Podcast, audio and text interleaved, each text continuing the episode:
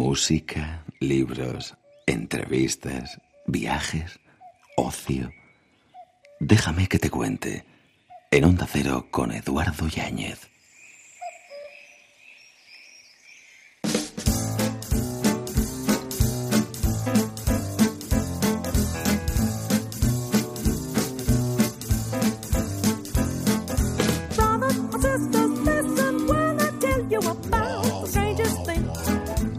Ignoramos nuestra verdadera estatura hasta que nos ponemos en pie. Emily Dickinson. He visto cosas muy raras en el mundo y estoy segura de que muchas más veré. Radio de madrugada, radio de verano, en Onda Cero. Hasta las cinco y media, cuatro y media en Canarias, aquí en Déjame que te cuente, te contamos lo que vemos o lo que podemos ver para hacer un poquito más agradable, si cabe, este verano. Este verano, déjame que te cuente. Onda Cero.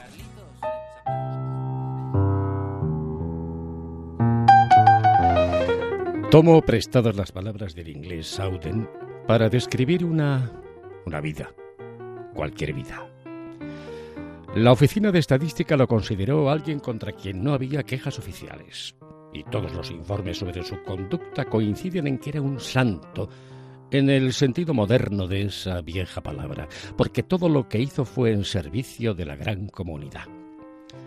Salvo durante la guerra y hasta el día en que se jubiló, trabajó en una fábrica y nunca lo echaron, sino que satisfizo a sus patronos. No era un esquirol ni tenía ideas raras, pues su sindicato nos informa de que pagaba su cuota y nuestro informe asegura que su sindicato no era precisamente peligroso. Nuestros psicólogos sociales han descubierto que caía bien a sus compañeros y le gustaba tomar de vez en cuando alguna copa. En prensa están seguros de que compraba el periódico a diario y sus reacciones ante los anuncios eran del todo normales. Las pólizas a su nombre demuestran que estaba totalmente asegurado y su cartilla muestra que solo visitó un hospital y salió curado.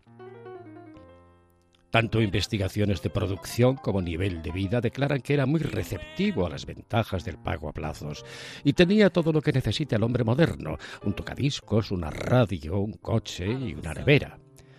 Nuestros investigadores de la opinión pública están contentos de que tuviera las opiniones adecuadas a cada época del año. Cuando había paz, quería la paz. Si había guerra, iba. Estaba casado y añadió cinco hijos a la población, el número correcto para su generación. Y nuestros maestros informan de que nunca interfirió con su educación. ¿Era libre? ¿Era feliz? La pregunta es absurda. Si algo hubiese ido mal, nos habríamos enterado.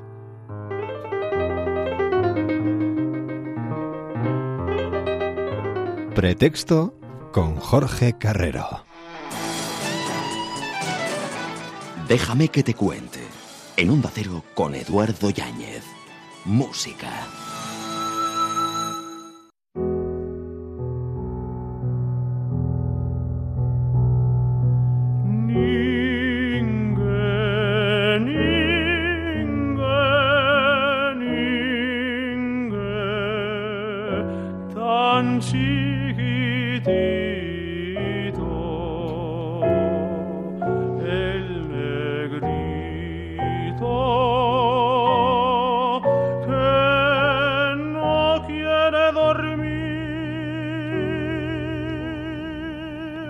Estupenda voz de Guillén Munguía. En su primer trabajo discográfico, que suena así de bien.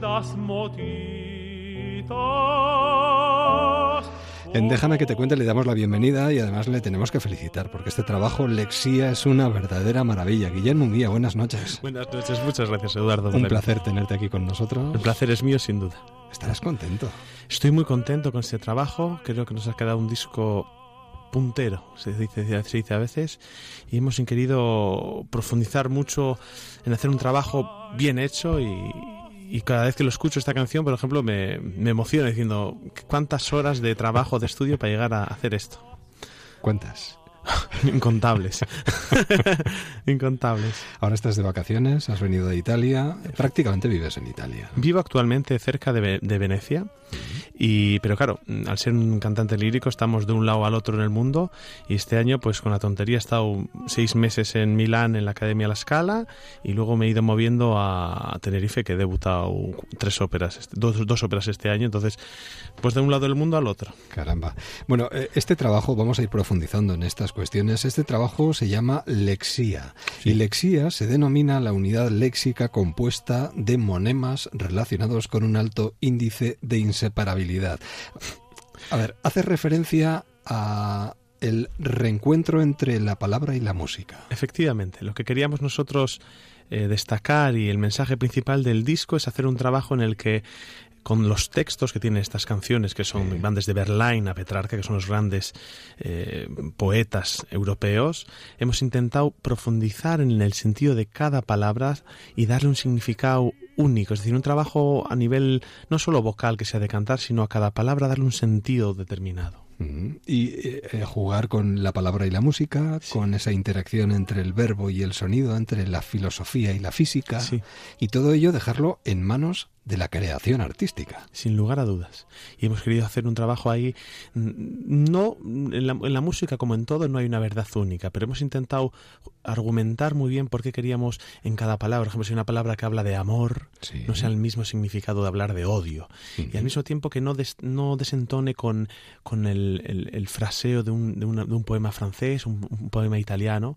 Entonces, de alguna manera en este, en este disco se hablan cuatro lenguas diferentes y hemos querido presentar, o me he querido presentar en una discografía como, como, Sony Classical, mm, de importancia mundial, como un cantante que, en fin, me puedo enfrentar perfectamente a los poemas de Berlán, canciones de Han, de Duparc, y al mismo tiempo me adelanto igual a lo que luego me vas a querer contar, Eduardo, meter algo nuestro, como puede ser Monsalvache o puede ser eh, música vasca de La Villa. Sí, sí, la verdad es que hay muchas posibilidades, eh, porque eh, os acerquéis a los comienzos del siglo XX en Europa, volviendo además al comienzo del conocimiento, donde las interpretaciones se interpretan además como si fuera la primera vez, con esa partitura, ¿no? Con esa frescura Sí, sí, porque hemos querido, estas canciones eh, son muy conocidas, pero hemos querido eh, dejar la tradición de lado, que él decía que la tradición es, el, recuerdo de una mala ejecución, yo no siempre estoy de acuerdo con esa opinión, pero querer volver a coger una partitura como si nunca se hubiese grabado, como si nunca se hubiese interpretado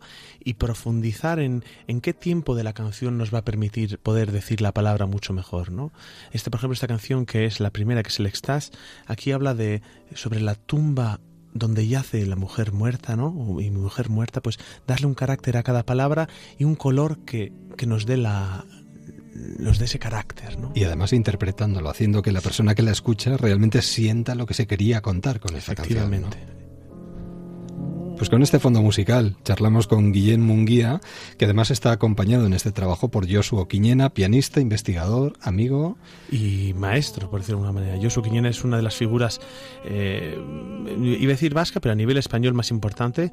Actualmente creo que está grabando su sexto CD con, con Sony Classical, eh, doctor en la Universidad de Valladolid y una de las personas con más interés por recuperar nuestra música, porque a veces en España tenemos esa opinión de que lo nuestro no es tan bueno como lo puede ser la música francesa, la música italiana de la ópera, y aquí tenemos auténticas joyas. ¿De dónde viene esta afición al, canto?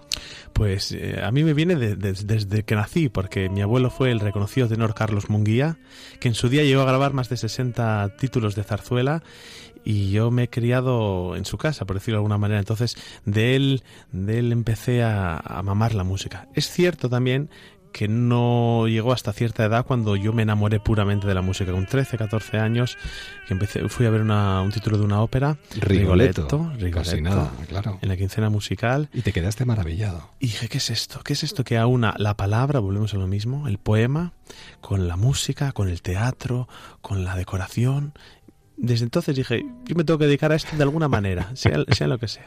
Y ahora con casi 30 años resides en Italia, donde has debutado en varios teatros, cantas profesionalmente y publicas este primer trabajo. Estás viviendo uno de los momentos más dulces de tu vida. Sí. Y tienes una vida muy larga por delante de éxitos. Pero... Estoy muy contento porque ahora que estamos en agosto podemos mirar atrás este último año y francamente no podía haber sido mejor con debuts internacionales y presentando un CD en una discográfica como Sony Classical de tirada internacional, porque el otro día me hablaba alguien que iba, iba en un avión hacia, hacia el sudeste asiático y uy, encontró el CD de Lexia para verlo en, el, los ordenadores de los Ondes Pues mira, pues qué bonito. Qué bonito, qué bonito.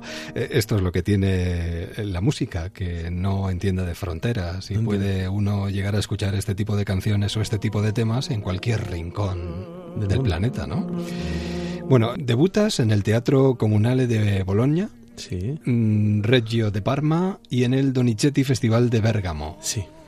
Eh, eh, creo que en general tenemos una generación muy buena de cantantes eh, en este país, pero luego yo personalmente estoy muy orgulloso porque eh, en un año y medio pues he podido debutar en Reggio de Parma, como es un teatro importante de Parma, con una gran tradición lírica, como un teatro comunal de Boloña, cantando una ópera de Bellini, y al mismo tiempo en el Festival Donizetti de, de Bergamo, que de alguna manera son tres de los grandes festivales sin desmerecer a que ya en España he cantado varias veces porque me formé además en la academia que tiene el teatro de la ópera de Tenerife. Entonces, pues más no puedo pedir porque además son teatros de primer nivel, por decirlo de alguna manera. Y luego los grandes maestros dices que, o, dicen de este trabajo y, y, de lo que han escuchado en él, que has alcanzado unas cotas absolutas de excelencia. yo agradezco mucho, yo soy muy humilde. Pero las críticas son muy buenas. Las críticas de, además de este CD de Lexía, más allá de las actuaciones, han sido francamente de, un descubrimiento. Me alegra que sea así porque el trabajo es muy arriesgado, creo que es de una gran profundidad intelectual y, filosófica y que lo hayan sabido apreciar tanto el público como, como los críticos, para mí es un placer cantante de cámara, cantante de ópera, ¿te gustaría seguir por, por este camino? Eh, Seguimos. ¿No te cierras absolutamente a nada? Yo creo que un cantante de ópera, el problema que tiene el cantante de ópera y lo hablo desde mi juventud, ¿eh? luego me, igual me retracto, eh, es que cuando uno canta para grandes teatros de 2.000, mil espectadores, eh, uno pierde la tendencia a poder cantar más piano, al sentido de la palabra, porque tienes que llegar a 2.000 personas con 100, 100, 100 personas de orquesta. ¿no? Entonces creo que yo me considero un cantante de ópera, pero al mismo tiempo un, un cantante de canción, que puede ser para una sala de 40 personas, y, porque, porque ahí puedes buscar mucho más, volvemos al mismo, al, a la palabra, al, a buscar medias voces, a, ser un artista en definitiva. esto en una sala pequeña, por ejemplo, cantando de esta manera. Uno tiene la sensación de que está tocando, rozando las estrellas.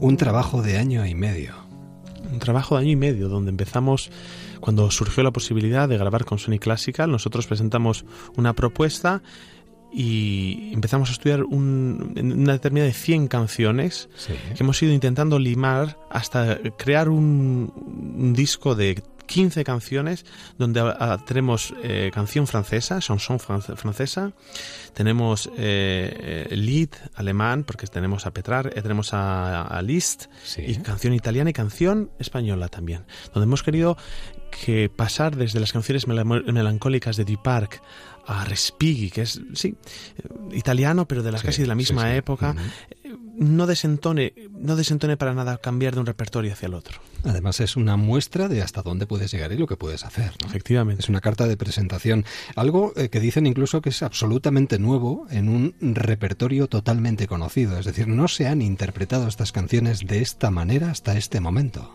Sí, eh, yo agradezco mucho esa opinión y creo que, que son únicas como puede ser cualquier interpretación, pero al intentar ir hasta, hasta el germen de la canción principal, nos han salido unas canciones que pueden ser a mitad de tiempo, eh, de las que la gente puede conocer, de las grabaciones de Victoria de los Ángeles, de Gerard Cissé, pero eh, ahí, ahí está la gracia de, de ello. Atención a este nombre y atención a este apellido y sobre todo a este trabajo que va a tener un largo recorrido. ¿Qué, va a ser lo próximo, Guillén? Lo próximo, ahora mismo, unas vacaciones merecidas en San Sebastián con el sol y la Semana Grande. Bien. Y lo siguiente, nos vamos a Corea a cantar Traviata a Seúl en septiembre. Es decir, ya nos vamos de un lado del planeta al otro. El mundo se está globalizando y, el mercado eh, es, es, universal ya. Además, yo imagino que para un cantante como tú, moverte, viajar a diferentes puntos del planeta, comunicarte con otros músicos como tú o con otros cantantes como tú tiene que ser muy enriquecedor. Muy enriquecedor. Lo malo, las 12 horas de, vuelo. Claro, pero bueno, lo bueno es el espectador que se sienta y disfruta de vuestras voces. Elige un tema para terminar, el que tú quieras. Pues yo, puestos a, como sugerencia, igual elegiría el número Anderegue ya, el 9. ¿El 9? Y coméntanos algo y de lo comento un poco porque estamos muy orgullosos, tanto yo, su Quiñena, como yo. ¿Te parece que lo vaya poniendo de fondo? Sí, por favor, por pues favor. Adelante con ello. Estamos muy orgullosos porque hemos querido grabar casi de manera em, grabación eh, inédita, que no son inéditas,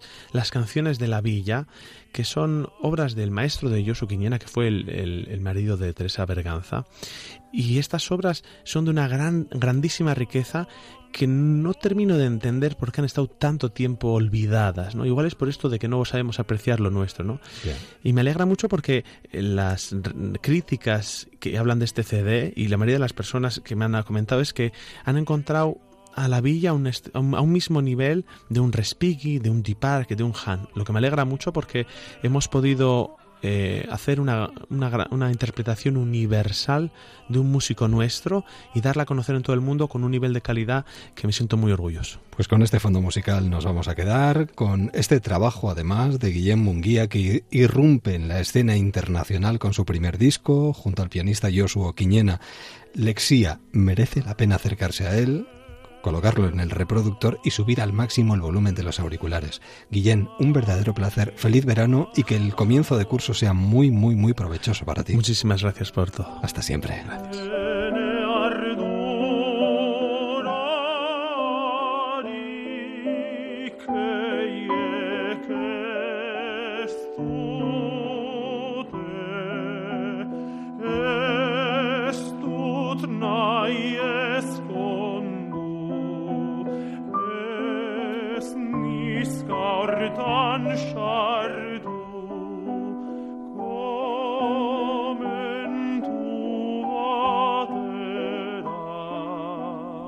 Alexia. Música de madrugada, radio de madrugada, radio de verano aquí en Onda Cero. El para siempre está compuesto de muchos ahoras. Emily Dickinson. Ma chambre a la forme d'une cage. Le soleil passe son bras par la fenêtre. Con este tipo de música en el lugar apropiado, uno puede tener la sensación de poder tocar la luna, sobre todo si el marco es el apropiado. Y nos situamos en el castillo de Peralada, mencionado ya en el siglo IX con el nombre de Castillo Tolón.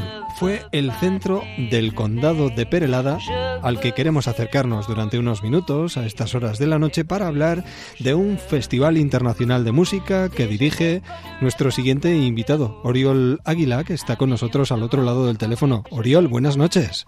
¿Qué tal? Buenas noches, ¿cómo estáis? Encantados. De, pues va bien el mes de agosto y con este tipo de música de fondo más todavía. Más, ¿no? Es verdad. Pero en Peralada va mejor, ¿o no? bueno, Peralada siempre merece la visita porque es una experiencia única, un espacio ah, pues con un parque maravilloso, con el recinto renacentista, el área medieval y bueno, siempre garantiza un recorrido y una noche inolvidable, o sea que si esta música en un marco especial pues sube, sube los decibelios. Claro, este es uno de los muchos conciertos que se van a poder escuchar en ese, en ese lugar, en ese lugar maravilloso de Best of Pink Martini, pero hay mucho más. Hay un mes de agosto repleto de alternativas. Bueno, efectivamente, eh, estamos ya, eh, nosotros empezamos el 4 de julio, llevamos ya una buena ah, un buen recorrido. Sí. Y ahora, en la recta final del festival, pues está Juan Diego Flores, el gran tenor peruano, con una noche lírica, con las mejores arias y dúos operísticos. Nos visita por primera vez el director más carismático y querido del momento, que es nada más y nada menos que Gustavo Dudamel, que ah, dirigirá El sueño de una noche de verano de Mendelssohn, acompañado como narradora de la actriz María Valverde, mm. juntos encima de un escenario por primera vez.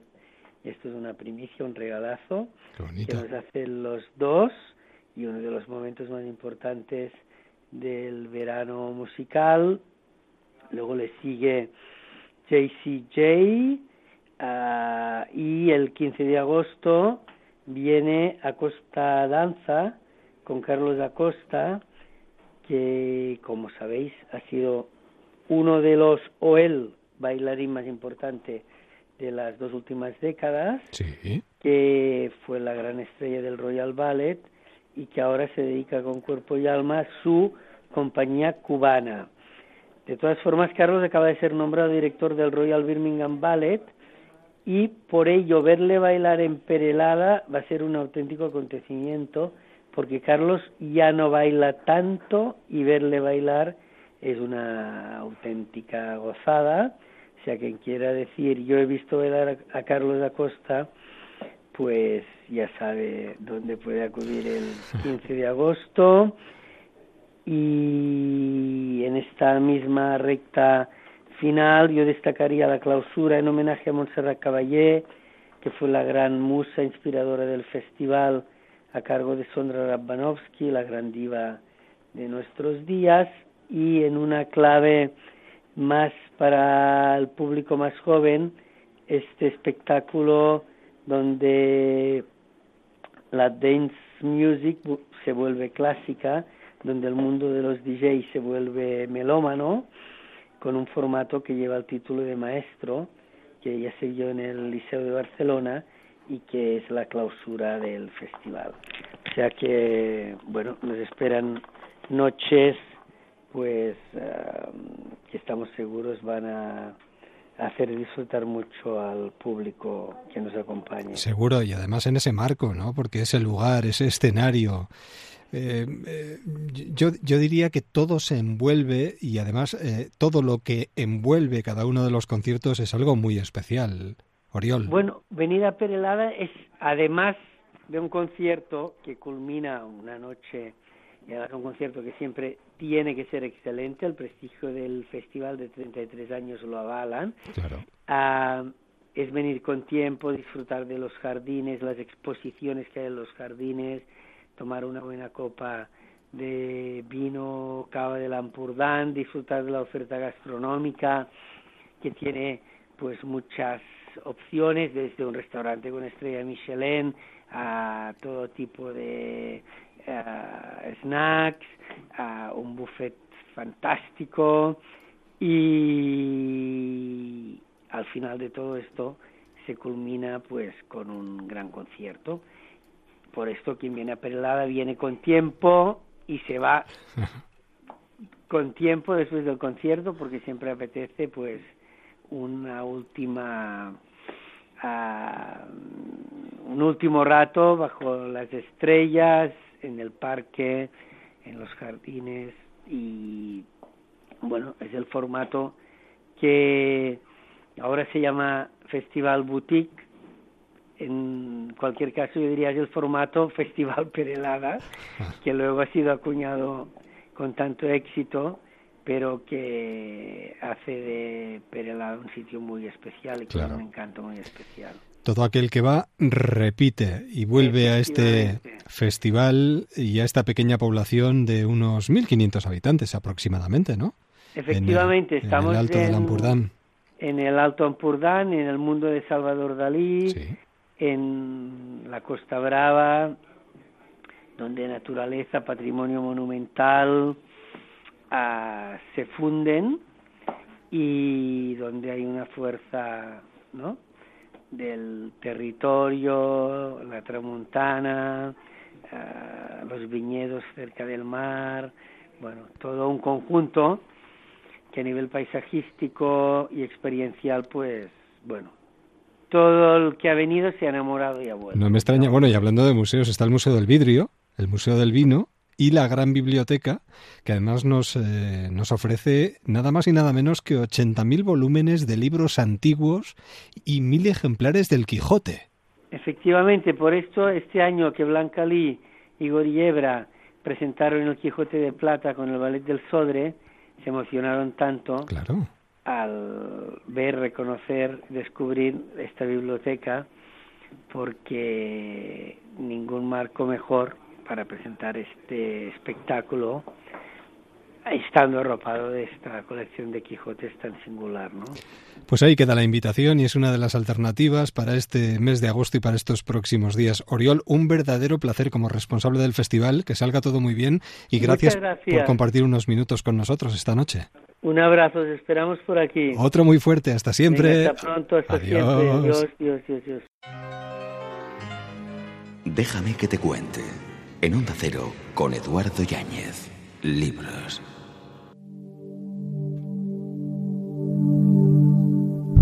Así poco a poco comenzamos una nueva semana y superamos la barrera de las cuatro y media, tres y media en Canarias con un buen libro entre las manos. Yo tenía un botón sin hojar, un gusano de seda, medio par de zapatos de clau y un alma en almoneda. Antes de buscarle a Alberto los ojos, me detuve a mirar los dos cubos de basura de la cocina de mi casa. Después de ver las fotos que me había enseñado Guadalupe, iba a sentir un pinchazo en lo más oscuro de mi conciencia cada vez que los abriera. Bienvenida al mundo de la gestión de residuos, Manuela, le dije con la mayor tranquilidad que pude. Y se puso a tararear la canción más hermosa del mundo, de Sabina. Una bici diabética, un cúmulo, un cirro, un estrato. Qué bonita canción. Noemí Trujillo, ¿cómo estás? Muy bien, encantada de estar aquí. Preciosa canción, ¿eh? A mí me gusta mucho Sabina, es algo que comparto con Manuela. y con Lorenzo, me parece. Lorenzo Silva, ¿qué tal? ¿Cómo estás? ¿Qué tal? Muy bien, encantado. Un placer siempre. Siempre eh, con vuestros libros, con tus libros, eh, Lorenzo, eh, aparte de proponernos una investigación profunda, también nos vas sugiriendo melodías, canciones. La música está muy presente, ¿eh? siempre en tus trabajos. Yo sí creo que la música que oímos dice bastante de quiénes somos. Y como en este caso además tenemos un personaje cuya identidad hemos tenido que construir entre dos, hemos ido dando estas pinceladas. ¿no? Esta es una idea de Noemí, pero que yo he secundado encantado. Me parece que, la define muy bien a Manuela que escucha a Sabina. Si esta es una mujer, la verdad es que tiene una pinta estupenda. Manuela Mauri, que a, a partir de ahora va a dar mucho que hablar. Una inspectora de homicidios que se enfrenta al caso de la aparición de restos del cadáver de una mujer sin identificar. En este caso son cuatro manos, porque la habéis escrito a cuatro manos, pero con dos miradas, eh, yo no sé si muy diferentes o muy parecidas.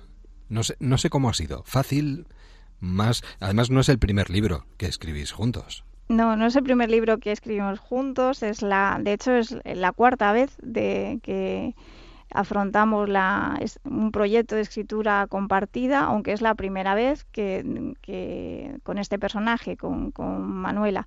Yo siempre digo que creo que para mí tiene un, punto un poco más complicado que para Lorenzo, porque yo soy poeta y el, desafío era escribir una novela. Yo soy catalana y la novela está ambientada en Madrid yo escribo poesía y me gustan las reflexiones conceptuales sobre la vida, sobre el amor, sobre la enfermedad, sobre la muerte.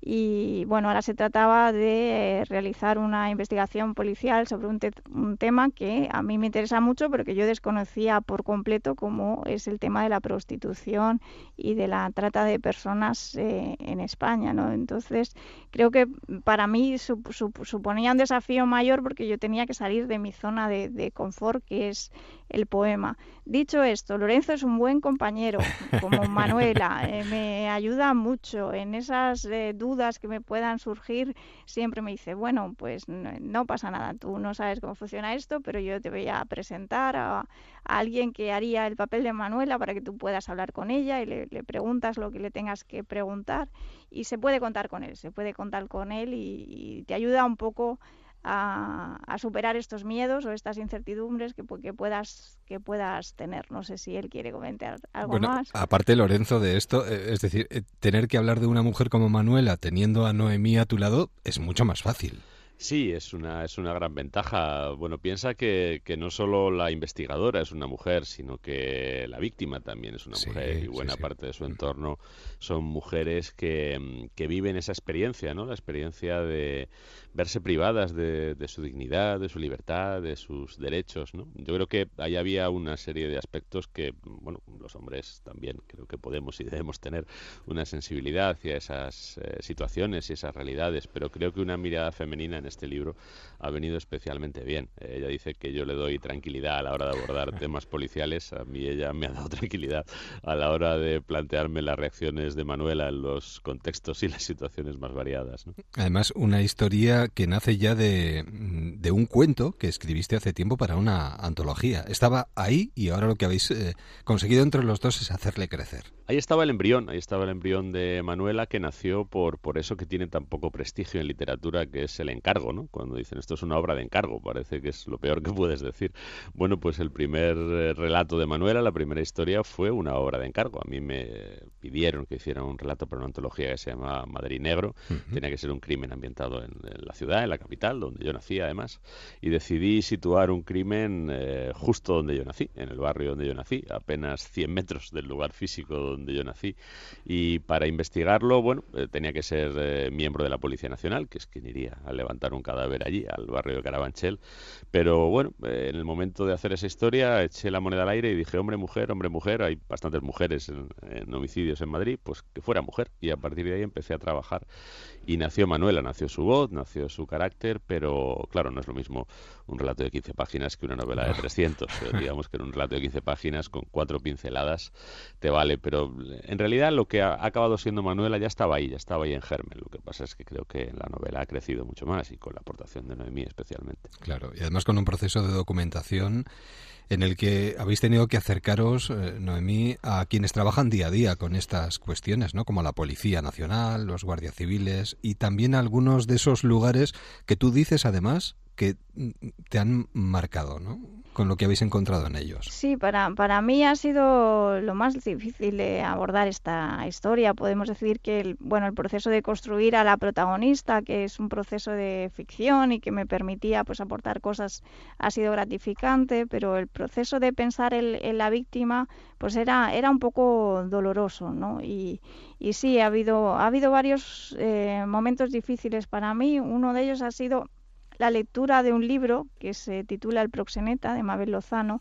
donde un extratante de mujeres cuenta cómo ha explotado a más de 1.700 mujeres en los últimos 20 años en nuestro país. Fue una lectura difícil, pero necesaria para entender cómo funciona el problema de la trata en, en nuestro país y el otro momento difícil fue la visita a la colonia Marconi, que además está muy cerca de casa, está muy cerca de donde vivimos. Muchas veces he visto pasar caminando a las chicas que van para allá y verla desde dentro, ver lo que sucede allí, pues me produjo mucha tristeza porque mm, me parece que es importante intentar desmontar el discurso que que intenta fomentar la industria del sexo de pago, de la prostitución feliz. Yo lo que vi allí no tenía nada que ver con una prostitución feliz. Las chicas no estaban ni felices ni contentas de estar allí, ni era todo maravilloso. Más bien eh, era todo lo contrario y el escenario pues e-, era, triste y, vergonzoso todo, todo, lo que encontré allí. De hecho, nos proponéis una reflexión, ¿no? Reflexionar sobre qué es la condición humana y si todos los seres humanos realmente tenemos la misma condición. La verdad es que eh, historias como esta, en la que, entre otras cosas, hay unos seres humanos que por dinero, poco dinero, en ocasiones incluso muy poco dinero, en España hay lugares donde uno puede acceder a los servicios de una prostituta de, estas que vienen a través de las redes por solo 5 euros. En algunos sitios incluso te dan un botellín de agua de regalo, ¿no? Pues eh, genera muchas dudas, ¿no? Genera muchas dudas sobre si estamos reconociendo por igual la condición humana de todas las personas y, también genera una pregunta ¿no? de por qué eh, hacemos esto. ¿no? A lo mejor coincide que en la mayoría de esos casos se trata de extranjeras, se trata de mujeres sin papeles, se trata de mujeres cuyos derechos eh, realmente son menores que los que pueda tener una mujer española eh, y sus libertades también. ¿no? Bueno, estamos hablando de redes que funcionan y en ese sentido también nos tiene que servir para cuestionarnos a nosotros mismos, ¿no? porque eh, tienen una clientela que, que las va financiando al comprar estos servicios que, que implican lo que implican, claro. Si, si de algo me sirvió la lectura que he mencionado antes, el proxeneta de Mabel Lozano, fue para entender que un proxeneta, muchas veces creemos que bueno, la responsabilidad es simplemente de los tratantes, ¿no? de las personas que trafican con estas mujeres. Pero si de algo me sirvió leer ese libro fue para entender que un tratante tiene muchos cómplices, muchos. Y el último de todos, el último de una larga cadena de personas que colaboran eh, en este negocio global, en esta industria global, global, es el cliente nos acordamos entonces de Edith Napoleón, creo, ¿no? Está inspirada precisamente en esa prostituta asesinada y descuartizada además en, en Boadilla del Monte. Y de alguna manera tú reconoces, Lorenzo, que tenías una deuda pendiente con ella, ¿no? Y querías reivindicar además a un Madrid como geografía de una novela negra. Sí, mm, yo escribí en su día un reportaje sobre esta historia, ¿no? Y el, periodismo lo que pasa es que a veces se, mm, te sabe a poco o se te queda corto, ¿no? Eh, cuando tú te acercas a una historia, pues luego te dan una página de periódico, media página de periódico. Si tienes mucha suerte, dos páginas de periódico. Yo no me puedo quejar, a veces me han dado hasta tres y cuatro y cinco páginas de periódico. Soy un privilegiado, ¿no? Pero cuando te acercas a una historia como esta, eso se te queda muy pequeño. Y se te queda muy pequeño sobre todo para, para trasladarle al lector la pregunta yo creo que la novela negra, la literatura criminal, tiene sentido como pregunta que trasladamos al lector respecto de por qué los seres humanos, al cabo de siglos de civilización, seguimos haciéndonos daño unos a otros, por qué los seres humanos, al cabo de siglos de civilización, conocimiento, moral, eh, bueno, tantas cosas, pues seguimos pensando que podemos disponer de, lo más valioso que tiene una persona, que es su vida, ¿no? que es quitarle todo, su tiempo, su, futuro, su familia, absolutamente todas sus sensaciones. ¿no? Y ese es el papel que creo que tiene que jugar la novela negra y también pues es una mirada que, que a mí como escritor naturalmente me, me interesaba lanzar sobre Madrid, sobre mi propia ciudad. Si esto es una mujer de Lorenzo Silva y Noemí Trujillo, además esta mujer, esta nueva investigadora que va, yo creo que va a marcar un camino intenso, Manuela Mauri también se encuentra además con uno de nuestros grandes investigadores, Lorenzo. Bueno, voy a dejar que responda Noemí, a ver, que, cuente, que cuente por qué sucede eso, porque la idea es suya. Noemí, cuenta, cuéntanos. Yo, yo le planteé la idea a Lorenzo y, ahora, os, ahora os comento por qué. Sí. Eh, yo, yo soy lectora de Lorenzo y entonces yo he seguido la serie de Bevilacqua y Chamorro con mucho interés y a mí, pues como como a mucha gente, me, gusta mucho Bevilacqua, ¿no? Yo estaba con Lorenzo en la feria y, le, y yo creo que es el guardia civil más querido de España. Con diferencia, sí. Entonces, yo aprecio a Bevilacqua y, y, bueno, le quise plantear la idea de poder verlo desde fuera poder verlo en la novela en un momento en el que él no está trabajando en ninguna investigación y era mi oportunidad de aportar un poquito ahí también como respuesta mía como lectora de, la serie a lo largo de, de tantos años, ¿no? ¿Qué, más pretendía? Bueno, pues pretendía lanzar la idea de que Manuela y Rubén no han nacido, Manuela no ha nacido para competir con Bevilacqua. Una pregunta que le hacen a Lorenzo permanentemente es, dice, pero bueno, no has jubilado a Bevilacqua, no has matado a Bevilacqua. Por favor. Son compatibles, Manuela y Rubén son compatibles. De hecho, hemos querido hacer en la novela que sean amigos. Y entonces quedan, quedan a comer, charlan y la idea era un poco ver a Bevilacqua a través de los ojos de Manuela. Nos haces pensar que quién sabe si algún día incluso pueden, eh, no sé, mantener una relación y, estar trabajando juntos en alguno de los próximos libros. No, lo sé. Eh, a ver, la idea fue de ella. Yo, no estaría nada mal. Yo de entrada, que soy un poco burro, le dije que qué chorrada. Eh, luego, luego, me puse a pensar un poco más y como las mujeres suelen tener mejor intuición que nosotros, dije, aquí debe haber algo. Y efectivamente creo que Bevilacqua aporta la novela, pero aporta tal y como está. ¿no? Ese capítulo además lo yo, me lo dejo a mí porque la voz de Bevilacqua pues es mía, ¿no? Se supone. Y aquí Bevilacqua es un secundario, es un digno secundario que, le ayuda, que hace una gestión que es eh, favorable a los empeños de Manuela, pero nada más. Y creo que casi está bien. Bueno, lo que está bien es acercarse a cualquier librería y hacerse con este libro para este verano, para estos días de asueto, porque vamos a disfrutar muchísimo. Además, escriben tan bien, tanto Lorenzo como Noemí, que nos dejamos llevar por esta mujer. Si esto es una mujer en Editorial Destino. Además, Noemí dice que Defender su nombre, el de Noemí, en la cubierta de este libro es lo más feminista que le he visto hacer a Lorenzo Silva. Sí, sí, es verdad. Nos preguntan mucho cómo es escribir a cuatro manos, pero a mí me gusta más la historia eh, que hay desde el momento en el que él escribe el cuento hasta que existe la novela, ¿no? Porque en ese periodo de tiempo él me hizo la propuesta y para mí fue un gesto de, confianza, de respeto hacia mí, ¿no? Que le agradezco mucho y fue un gesto de generosidad, ¿no?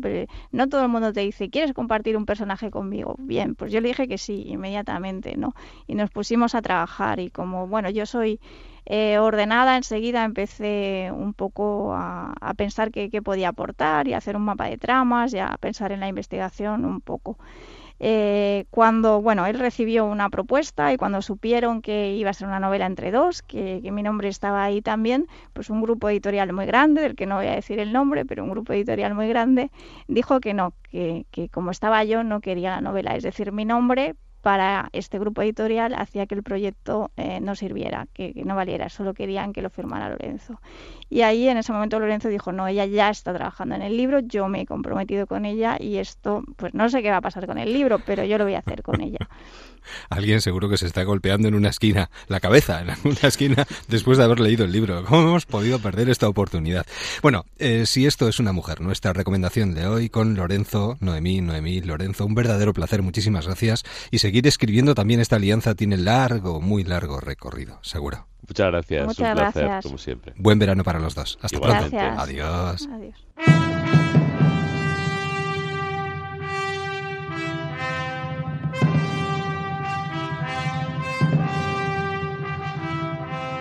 Déjame que te cuente. Tradiciones populares. Los acontecimientos durante este mes de agosto se multiplican y las tradiciones populares también nos permiten vivir momentos intensos. Y uno de ellos es el Misteri de Elche, que en estos momentos ya está empezando con los ensayos. Dentro de muy poquitos días va a tener eh, bueno, eh, lugar el, día o días grandes.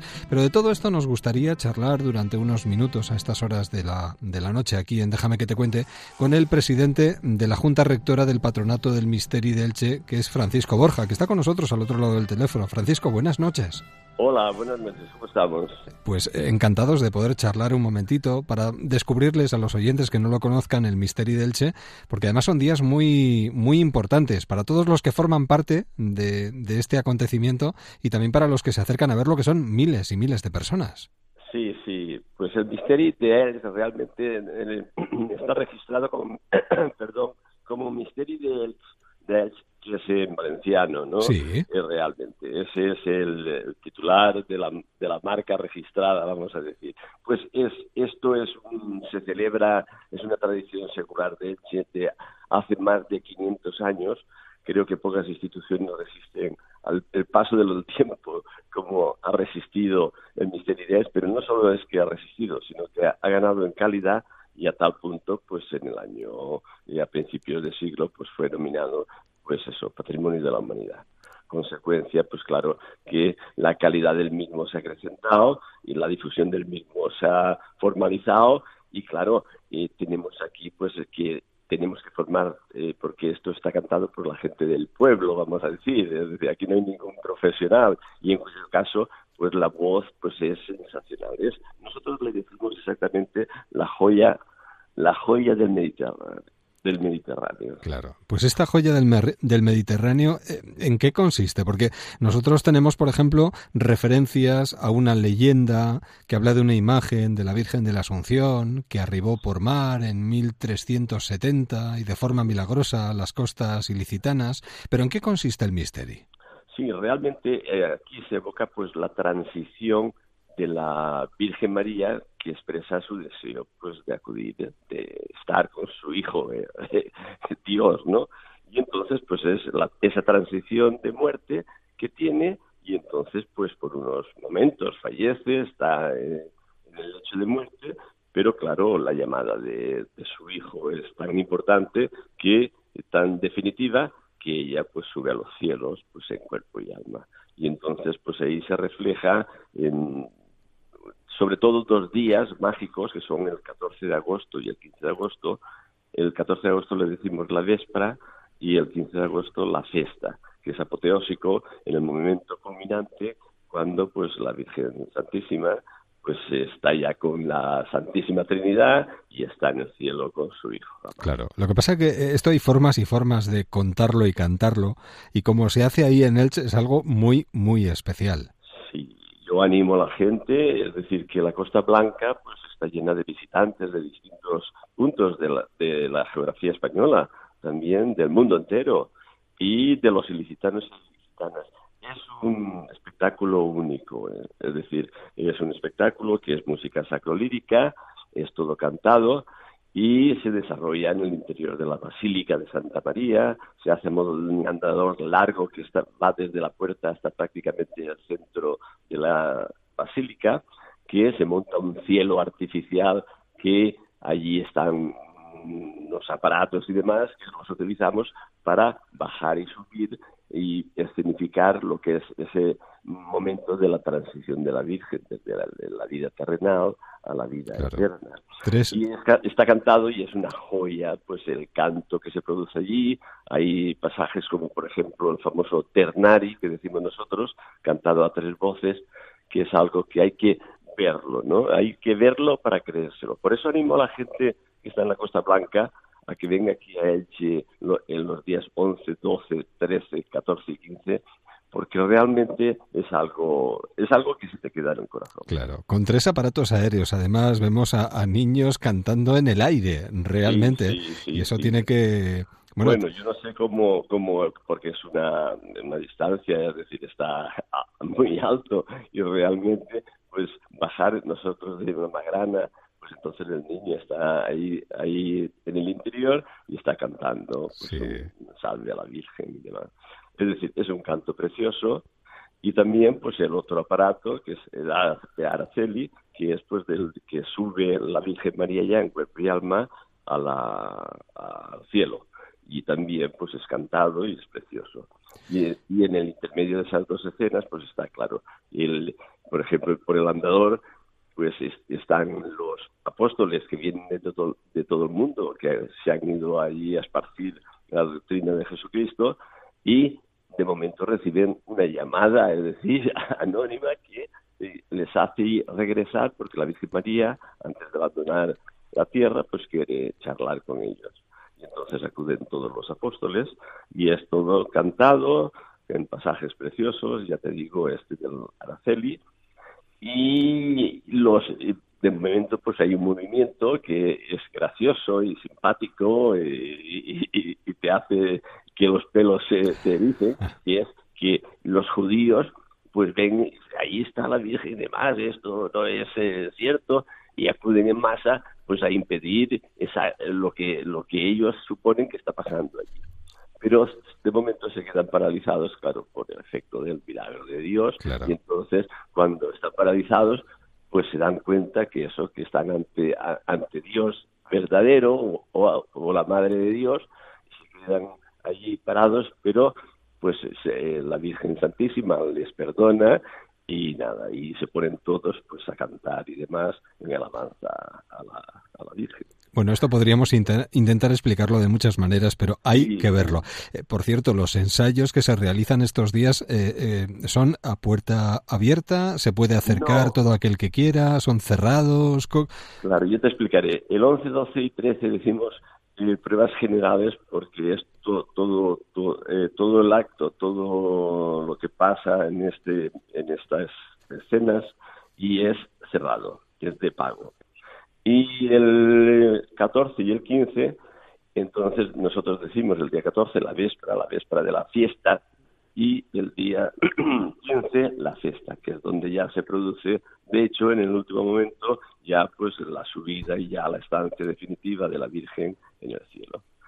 Y entonces ya te digo, son eso, es decir que en definitiva son tres días cerrados y los días abiertos al público en general. Muy bien, pues desde aquí animar a todo el mundo y lanzamos una invitación, Francisco, a los oyentes que nos sintonizan en cualquiera de las emisoras de Onda Cero en estos momentos, para que si están cerquita de Elche, se acerquen al misterio estos días. Claro, es decir, que es posible presenciarlo porque el 11, 12 y 13, pues sobre todo el 13 ya está muy lleno, ¿no? Pero el 11 y el 12 se puede se puede presenciar lo mismo que el resto de días pero el resto de días, el 14 y el 15 sobre todo, es prácticamente imposible, incluso el 13. Pero el 11 y el 12, pues sí que hay aún un resto de capacidad para que la gente que reside ahora y está de vacaciones en la Costa Blanca, animarlo a que venga a Elche porque vale la pena.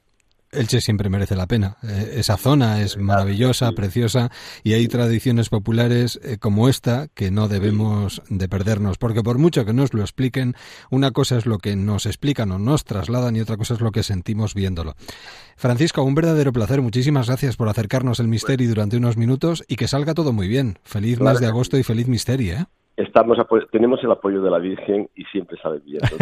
Durante los 500 años, años no hay nada anormal en el desarrollo de las fiestas porque estamos protegidos. Bueno, pues este año será eh, otro año inolvidable, seguro. Francisco Borja, presidente de la Junta Rectora del Patronato del Misteri de Elche. Feliz verano y feliz Misteri. Muchas gracias por su llamada. Un abrazo. Adiós. Igualmente. Y antes de las noticias de las 5.4 en Canarias, breves historias de nosotras con Susana Cosca. Dicen que Carmen Tórtola Valencia nació en Sevilla a finales de 1800. Digo dicen, y digo bien, porque en la biografía de la Tórtola Valencia el marketing y la leyenda se entremezclan hasta perder el sentido de la realidad. Que enteré mis brazos y entre mis caricias al claro de luna, mujer. Se dijo de ella que era budista, vegetariana, morfinómana, que abogaba por la desaparición del corsé, de la indumentaria femenina y que tuvo muchos amantes, desde gobernadores a intelectuales, incluyendo también algún aristócrata de dudosa sexualidad que mis brazos y entre mis caricias al claro de luna mujer. Debutó en Londres como bailarina descalza y en París la bautizaron la Bella Valencia. Allí cautivó en el Folie Bergère con sus vestuarios fabulosos y sus danzas exóticas. De tan puro amor. La Tórtola Valencia fue la primera chica lista en vender su imagen a una marca. Primero con Mirurgia, ataviada de Goyesca para su perfume Maja. El éxito fue de tal magnitud que la marca incorporó una línea de maquillaje que no dejó de fabricarse hasta los años 70. de conseguir, no seas malita, ven dime que sí. La Gran Guerra la llevó a Allende los Mares, donde su éxito se afianzó. En México promocionó dulces y le dedicaron un helado de tórtola. En América conoció el amor de su vida, a la que adoptó legalmente y convirtió en custodia de su legado. La Tórtola Valencia supo recoger velas a tiempo, en el cenit de su carrera. Se retiró a su casa de Barcelona, donde vivió dedicada a sus millones, el coleccionismo, la pintura y el recuerdo de un pasado deslumbrante.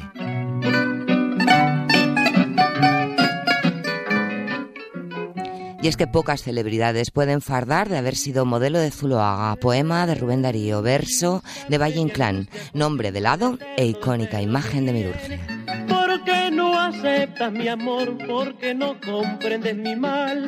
Piensa, niña hermosa, que con tus caricias la dicha he de conseguir. No seas malita, ven dime que sí. Breves historias de nosotras con Susana Cosca. Angustia continua y de eterno desvelo mi bien, porque no aceptas mi amor porque no comprendes mi mal. Piensa, niña hermosa, que con tus caricias la dicha he de conseguir. No seas malita, ven, dime que sí. Déjame que te cuente, quédate en onda cero.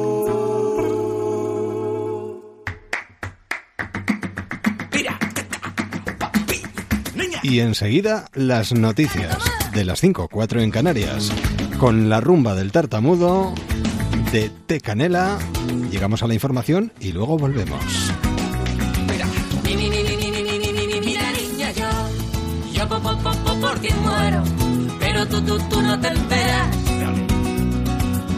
Te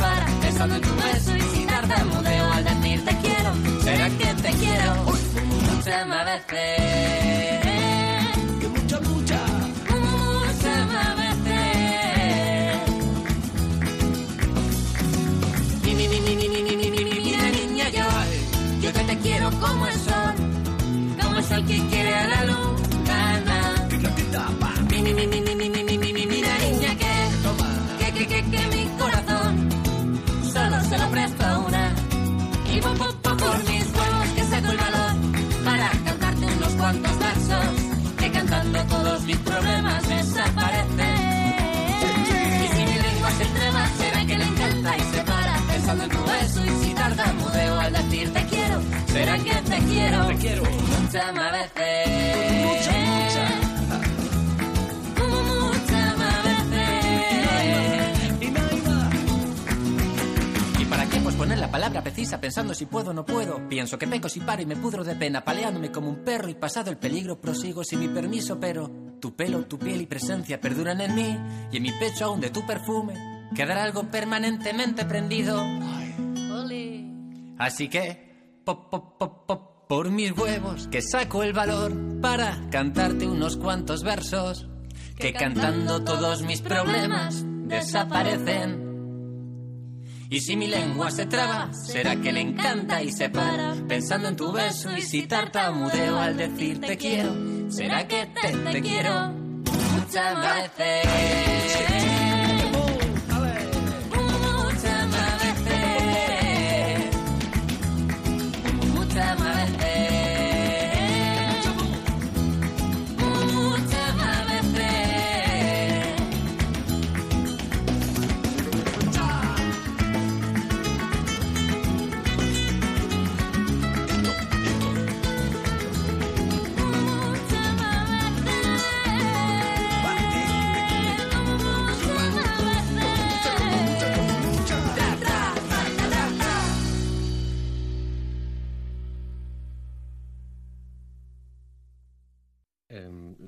¿Cómo era aquella letra? no, no, no, no, eso empieza en fa. Espera. Na- ni- no, na- Déjame, na- déjame que, que yo te, que yo te diga. No, no, no, no. No, No, si era- va por ahí. Déjame empieza. Déjame que, que yo te... No, no, te no. Te déjame, plantea, déjame te lo- seguro. Déjame Deja que, que te lo plantee. Déjame que te lo, que te lo explique. Déjame, Déjame- déjame que te lo cuente. Déjame que te lo Déjame que te lo cuente. Era esa, Era esa, qué bonito, ¿eh? Es una canción preciosa. Superamos la barrera de las 5, 4 en Canarias. Y al filo de la madrugada, en Onda Cero, hablamos de la vida. Déjame que te cuente. En Onda Cero.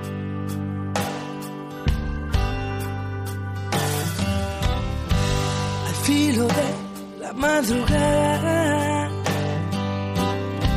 prendió la luz de la mañana.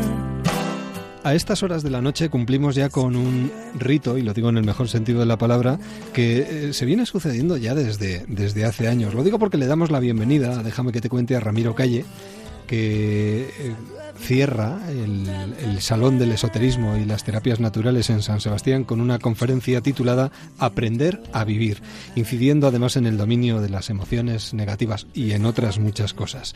Ramiro Calle, buenas noches. Hola, querido Eduardo, buenas noches. Eh, mejorando como los buenos vinos. Bueno, tratando. Para, si un profesor de yoga no se cuida, pues ya es mala publicidad. bueno, digo, digo mal si digo 75 años ya. Tengo 75 y medio. Bueno. Y 48 años con el centro de yoga en el mismo lugar, que esto es bastante milagroso. Y rebosando vitalidad, eh, con la vitalidad de un adolescente, además. Trato, ¿eh? Sigue viajando. Tú sabes lo que dicen los yogis, que puedes tomar energía de la mujer con la que estás. Entonces, Luisa, me sirve de ayuda, ayuda mucho. Me sirve de icono eh, para estimular la mente. Carga las baterías y publicados cerca de 250 libros, si no son más ya. Cierto, A estas, a estas alturas. Y han pasado por sus, mano, por sus manos pues más de medio millón de personas. Sí, así es. Al frente de, esa academia de yoga. ¿Por dónde empezamos para aprender a vivir? Yo creo que empezamos por darnos cuenta, Eduardo, de que somos seres de aprendizaje. Hemos aprendido a leer, a hablar, a caminar y tantas otras cosas y que por tanto podemos utilizar la vida como aprendizaje y aprender a vivir. ¿De qué depende? Depende siempre de nuestra actitud. En realidad deberíamos todos tener la actitud del viajero en la vida, una actitud de sorpresa, de asombro, de aprender a tomar y aprender a soltar, de utilizar el viaje como un viaje también hacia adentro, o sea, darnos cuenta que la vida tiene un principio, tiene un final, como cualquier viaje que hagamos, lo único que dura 70, 80 años, pero que tendríamos que tener todos la actitud del viajero, esa actitud de sorprendernos con todo y a todo sacarle su esencia y su sustancia. ¿Y la actitud del el fakir, del el equilibrista también? Totalmente, tú sabes que mi relato lo has dado en la llaga, mi relato más querido, más vendido, ahora va por 16 ediciones. También esto está en inglés, está en portugués. El fakir efectivamente eh, se inspiró en el funambulista. Todos somos funámbulos atravesando un cable por la vida un alambre que va desde el momento que llamamos nacimiento al que llamamos muerte y tendríamos que tener esa actitud del alambrista del que mucho podemos aprender, a la vez ser intrépido pero cauto, ser osado pero prudente, estar siempre en el momento presente, porque si el alambrista empieza a pensar en el pasado, en el futuro, se abisma. Tratar de mantener el equilibrio y reequilibrar es muy importante porque todos nos desequilibramos en la vida, pero ahí está el arte de reequilibrar y sobre todo embellecer la vida con buenos sentimientos, con buenas emociones, cooperando con los demás. O sea, ser un funámbulo noble y no un funámbulo mezquino. Una de las últimas frases que leía yo recientemente de alguna de las últimas comparecencias precisamente de Ramiro Calle dice lo siguiente, el ser humano es prescindible. Sí, es que es así es algo que cuesta trabajo a veces eh, entenderlo, pero ¿qué pasaría si el ser humano se desvanece o se extingue? Nada que incluso, como dice un adagio hindú, este planeta sin el ser humano sería un paraíso. Lo que estamos haciendo los seres humanos a todas luces es verdaderamente deja, deja mucho que desear. ¿No siempre hay interés por aprender? No, hay muchas personas que es que no quieren aprender, como no quieren despertar, prefieren seguir en su sueño profundo, sueño de conciencia, sueño de emociones, sueño de sensibilidad, no quieren despertar. Además tú incides mucho en que la mayor tragedia del ser humano es la mecanicidad. Eso es terrible. Mecánicos al hablar, mecánicos al amar, al odiar, al escuchar, mecánicos al vivir. ¿Qué peor tragedia puede haber que nos coloquen de paseantes, de turistas en este planeta y que no aprovechemos la vida por nuestra ciega y mezquina mecanicidad? Lo que pasa es que no hay aprendizaje de vida porque todavía prevalece el modelo de acumulación de datos. Estamos precisamente en eso, en esa, en esta era de, la comunicación. No nos damos cuenta que estamos en un rincón de la mente y que no nos abrimos a otros lados de la mente, la mente mística, la mente unitiva, la mente intuitiva, la mente quieta. Hay un adagio en el yoga que utilizamos mucho que reza cuando el pensamiento cesa, se revela la luz del ser. Sigo rescatando frases. ¿eh? Las diversas laderas de la montaña conducen a la cima, pero la senda sin senda es la senda. Porque al final uno es su propia senda, porque al final uno es su propio maestro, porque al final uno no tiene que ser un copista, un imitador. Y el camino está en el interior. Exacto, y el camino está hacia los adentros. Lo que pasa es que nos hemos quedado estancados en la individualidad. Totalmente nuestro proceso de individuación que diría Jung se ha quedado totalmente frustrado, estancado, y el aprendizaje consiste en desatascarnos y seguir progresando hacia el verdadero ser. Ahí vendría la gran diferencia, Eduardo, entre el ego y el ser. El ego es la máscara, el ego es nuestra imagen y nuestra autoimagen. El ser es todo lo que está detrás, pero no tenemos el valor, la osadía para destruir nuestra imagen ni nuestra autoimagen. Hablamos en Déjame que te cuente con Ramiro Calle, que además se declara un nácarata sin acrimonía que es iconoclasta, que es incrédulo y descreído, porque si imitamos algo ya no somos nosotros, somos imitadores y así perdemos el ser nosotros mismos. Por eso invito siempre a la experiencia, a vivir lo que es y a experimentar por nosotros mismos, no lo que nos han dicho que es, no en base a esquemas, a modelos, a viejos patrones, a creencias, sino a descubrir la realidad tal cual es a través de una mente clara. Y en esta vida eh, se dan muchos eh, placebos y analgésicos espirituales. Parece que eh, todo se diluye o se agua para hacerlo más fácil y para no necesitar demasiado esfuerzo para conseguir las cosas. Se nos ofrecen fragmentos adulterados de todas las auténticas disciplinas, se nos da esa idea falsa de la repalabilidad, de lo fácil, y no se nos invita a encarar la vida a veces con sufrimiento y con esfuerzo, y como decía un antiguo maestro, si no tienes obstáculos, búscatelos, porque eso también forma parte de la vida, superar nuestras dificultades. Es que pretendemos que con cinco minutos de meditación ya vamos a ser eh, equilibrados de por vida, y esto es imposible los cantos de sirena de esta llamada nueva era, que no tiene nada de nueva, es tan vieja como la humanidad, que es vender humo a la gente, haciéndola creer que con muy poco esfuerzo ya se va a recuperar a sí misma, cuando todos somos discapacitados mentales que tenemos que hacer un gran esfuerzo para recobrar nuestra salud emocional. Buda dijo, mente clara, corazón tierno, y no enredar tanto, no tantas palabras.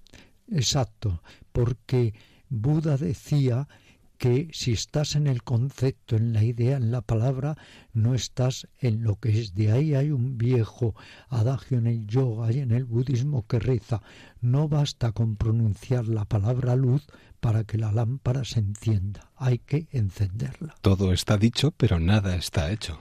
Esto es más que evidente, tristemente, que nos llamamos humanos y no somos más que homo animales. Bueno, yo voy a. Eh, además, me ha traído un libro eh, titulado Obras imprescindibles de la espiritualidad y yo tengo aquí a mi derecha, lo voy a recordar, las 100 técnicas de meditación de Ramiro Calle, porque siempre hay una lectura apropiada para reflexionar o para encontrarnos un poquito más a nosotros mismos durante estos días de vacaciones. Eduardo, que la literatura la literatura noble, la literatura que nos embellece, que nos apoya psicológica, mental, espiritualmente, es también un maestro, porque además es un manantial de inspiración, es un manantial de crecimiento interior. Esos grandes libros que tú sabes muy bien, como el Siddhartha, Los ojos del hermano eterno y tantos otros que cuando los leemos algo muy profundo se mueve en nuestra alma. La especie humana tiene el dudoso privilegio de haber alcanzado un cerebro, pero se mata en masa se acapara mucho más de lo necesario y se permite una mente ofuscada por una codicia desmedida y por un odio igualmente desmesurado. ¿Hacia, ¿hacia dónde vamos? Para eso prefiero quedarme en conciencia de lechuga. Si haber adquirido ese cerebro es para maltratar a los animales cruelmente como hacemos, para denigrar, explotar a los demás, cuánto mejor sería no haber alcanzado un tipo tal de cerebro. Y si urge modificar la mente y cambiar el estado de las cosas, ¿cómo lo hacemos, Ramiro? Ahí es donde vienen las técnicas, los métodos, las enseñanzas, los mapas espirituales, el gran legado impagable que nos han dejado grandes maestros despiertos como Buda, Jesús, Mahavira, Pitágoras, Sócrates y tantos otros. Tomemos esas enseñanzas y tratemos de ponerlas en práctica. Germán Gess aseveró que si algo le urge a Occidente es la práctica del yoga. Y también aseveró, querido Eduardo, no creo en ninguno de los valores que nos ofrece esta sociedad. En Occidente se medita mucho más que en Oriente. Sin duda. De otra manera, pero mucho más, porque Oriente ahora lo que ha sucedido es que ha emprendido una carrera materialista que deja pequeño a Occidente. Por eso incluso se llega a decir que a Occidente le sigue el papel de tener que restaurar la sabiduría oriental y luego devolvérsela ya purificada a Oriente.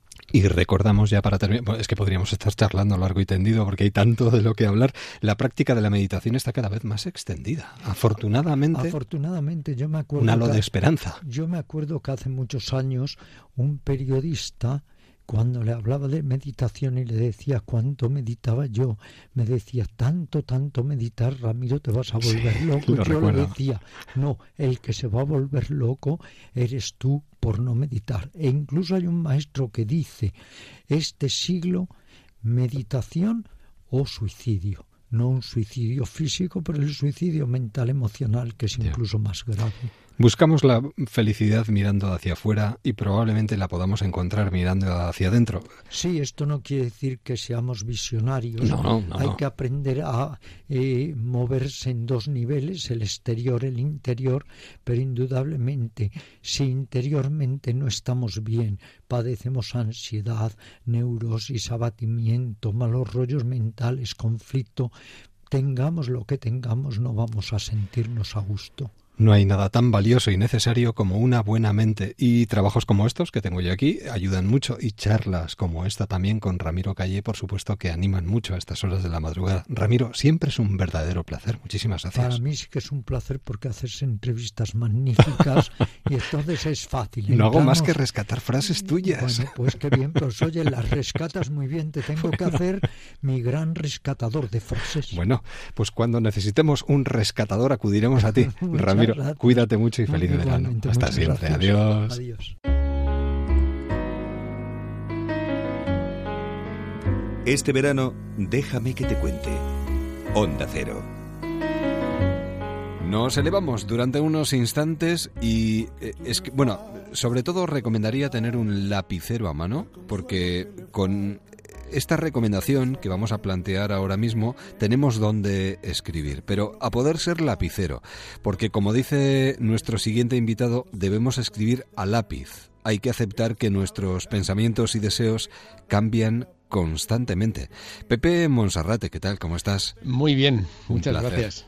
Mejor lapicero que bolígrafo, ¿verdad? Eh, sí, sí, mejor lápiz porque somos muy cambiantes, somos muy líquidos y las, los deseos, eh, las personas que tenemos a nuestro lado y nuestras listas de gratitud cambian muy rápido. Bueno, como, como nosotros, eh, somos muy volátiles. Exacto.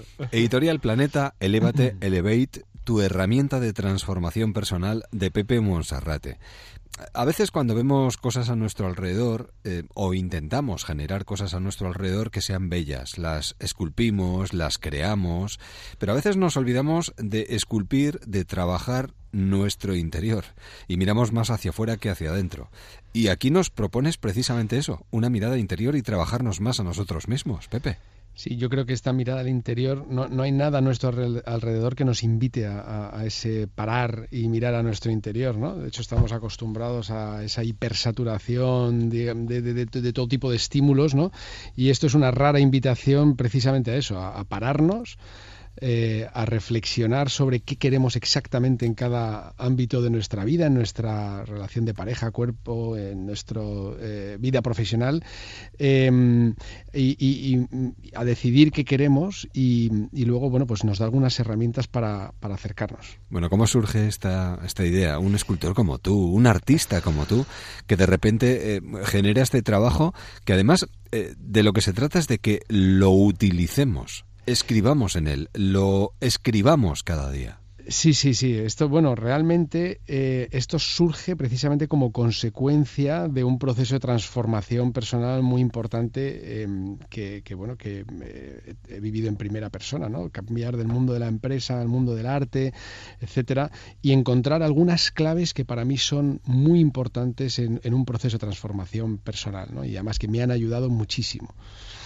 y por eso lo he escrito. ¿no? O sea, al final yo lo que, lo que me di cuenta, y sido una persona que me he observado mucho a mí mismo a lo largo de mi vida y, he estudiado muchos temas de estos de transformación personal, es que eh, año tras año me iba haciendo los mismos propósitos y año tras año pues iba fallando. Y, igual que dicen los estudios, ¿no? que suelen durar tres semanas, cuatro semanas estos propósitos y volvemos a la casilla cero. ¿no? Entonces fue de manera muy fortuita que, encontré que, que la clave en cualquier proceso de transformación personal no es tanto la fuerza de voluntad, o, saber lo que quieres, no. Está en la herramienta que utilices, en tener algo a mano que te recuerde todos los días eso que te has propuesto. Y para mí fue un verdadero hallazgo, ¿no? Entonces dije, bueno, y empezó por un tema de, dar pasos al día, una cosa muy básica con estas típicas pulseritas de monitorización de actividad. Y, para mí ese fue el momento eureka, es decir, si, si miras muchas veces al día em, eh, cuánto te queda para cumplir ese objetivo, es mucho más fácil que lo cumplas que si sencillamente te lo propones y bueno, pues sales a andar o a lo que sea. Eh, el hecho de tener la pulsera, ese objeto físico, eh, me pareció un descubrimiento. ¿no? Entonces dije, bueno, ¿y qué pasa si lo llevas al ámbito profesional? ¿Y qué pasa si lo llevas al ámbito de la relación de pareja? Entonces, hice ese ejercicio de recordar todos los días eso que quería, ese pasito con el que me había comprometido en las distintas áreas de mi vida y me vi que esto era verdaderamente transformador. O sea, el recordar diariamente eso que quieres es la clave, porque eh, yo, lo que, lo que mi conclusión fue que solo era un problema de que yo me olvidaba de eso que quería y que las tres semanas no quedaba nada.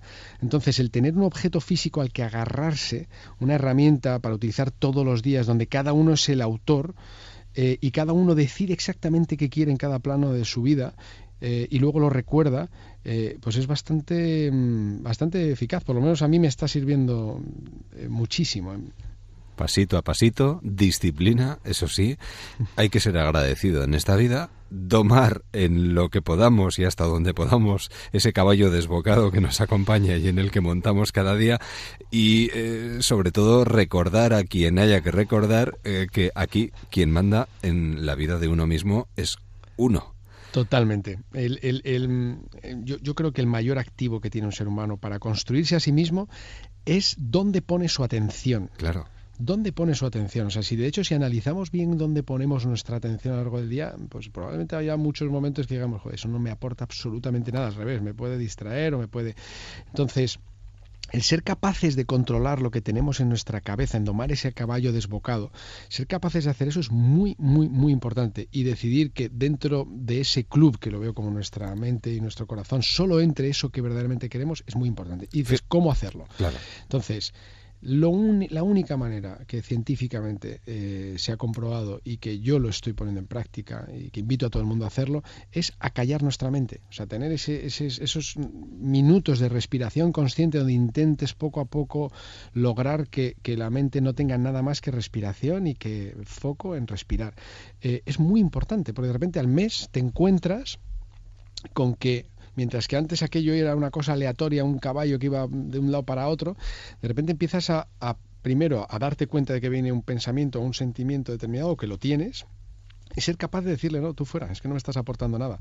Eh, eh, eso es muy importante, pero al final te pone, hace que todo el día estés muy, muy, muy enfocado y que tengas en la cabeza la mayor parte del tiempo, porque esto es imposible, creo, ¿eh? igual algún monje budista o lo que sea, pero yo, yo no, desde luego, controlarlo al 100%, pero sí empezar a tomar un poco el control de dónde tienes tus pensamientos y tus sentimientos a lo largo del día, porque eso es lo que construye tu vida. Es que a veces no es fácil, ¿eh? Al ritmo que vivimos, detenerse durante unos instantes a sentir nuestra propia respiración, no es sencillo. De todas formas, Pepe, al hilo de, lo que acabas de, comentar, es decir, dónde ponemos el foco, imagino que, que, de alguna manera habrás visto una necesidad de enfocar las cosas de otra manera. Se publican tantos libros de autoayuda hoy en día que muchas veces eh, la gente necesita eh, consejo, orientación.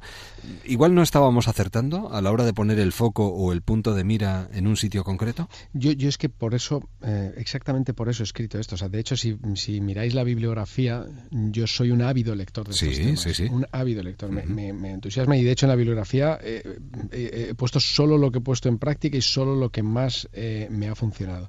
Y aquí hay algo distinto. O sea, tú tienes eh, los libros, los usas, los lees y luego los guardas.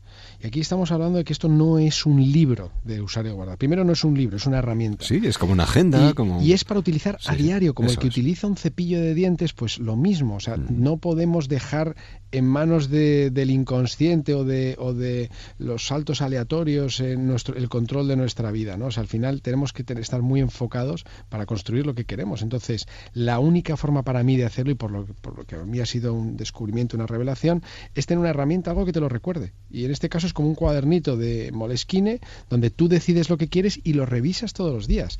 Entonces es tan básico eh, como eso, pero funciona. Es un tema de recuerdo. Pues recordamos que esto ya está en las tiendas y que si quieres elevarte un poquito y sobre todo sentirte bien y utilizar esa herramienta que llevas dentro para transformarte y para sentirte mejor contigo mismo, lo mejor es acercarse a una librería y preguntar por este trabajo de Pepe Monserrate en Editorial Planeta. Elevate. Por cierto, artísticamente, eh, ¿qué es lo que tienes en puertas, eh, Pepe? Pues tengo un proyecto eh, que a mí me, bueno, pues que me tiene un poco loco de lo que me gusta. Sí. Ahora hay que, como todos estos proyectos artísticos, hay que encontrar esa financiación, hay que encontrar, pero quiero, estoy trabajando en crear un icono global de respeto por los océanos y mm. espero que poderlo llevar a práctica algún día. Bueno, pues estaremos muy pendientes y hablaremos de ello cuando llegue llegue el momento. Ahora, de momento, lo que sí que recomendamos es que se acerquen a este trabajo que les va a sorprender muchísimo y, sobre todo, desde aquí transmitir esa necesidad de ir escribiéndolo cada día. Junto con lo que leemos de Pepe, nosotros podemos aportar mucho. Pepe, un verdadero placer. Muchísimas gracias. Un verdadero placer. Muchísimas gracias a ti. Hasta pronto. Adiós. Hasta pronto. Adiós. Y así llegamos a las cinco y media, cuatro y media en Canarias. Aquí estoy porque y así llega un nuevo día. Y así llega el transistor. Y así continúa la programación especial de verano de Onda Cero. Nosotros volvemos mañana. Feliz jornada a todos. Por tantas cosas que vivimos, por ser los que fuimos y los que vendrán, por sorprenderme a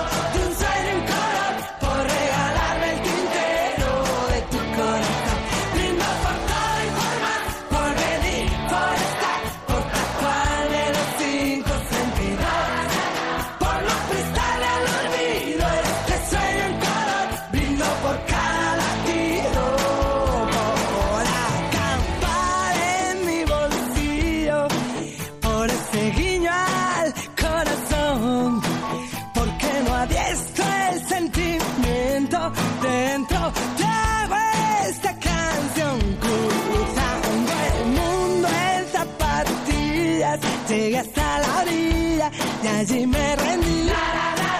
En un abrazo a quemarropa de esos que hay que